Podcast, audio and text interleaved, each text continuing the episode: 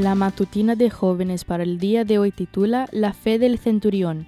Al oírlo Jesús se maravilló y dijo a los que le seguían, De cierto os digo que ni aun en Israel he hallado tanta fe.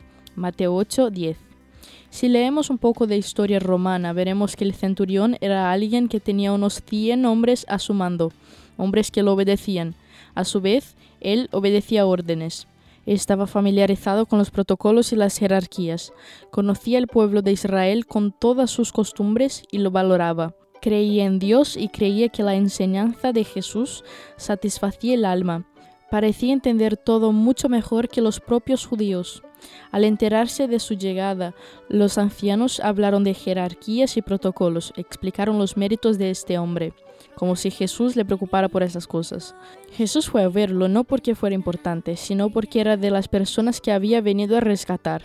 El centurión demostró tener tanta fe en Jesús como para no necesitar que él fuera a su casa. Jesús no estaba acostumbrado a este trato. Sus compatriotas habían sido muy diferentes. Sin embargo, este hombre estaba dispuesto a obedecer como obedecerían las olas y los demonios. Jesús se maravilló, algo que no se dice muchas veces de él.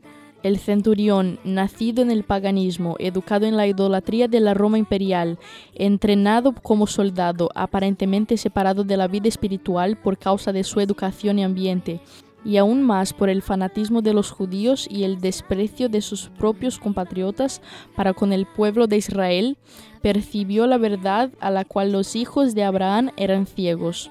No aguardó para ver si los judíos mismos recibirían a quien declaraba ser su Mesías. ¿Cuántas lecciones podemos extraer de este encuentro breve pero poderosísimo? No esperemos para ver si la gente que nos rodea va a recibir a Jesús, incluso dentro de un ámbito religioso.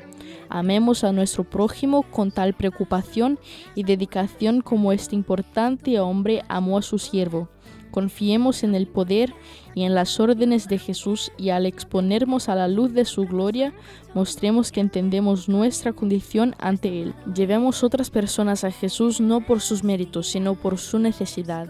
Todas estas cosas puedes ponerlas en práctica ahora, pero si estás en tu etapa de formación profesional, haz un pacto para imitar a este hombre cuando tengas gente a cargo. Son cualidades dignas de imitar en el liderazgo.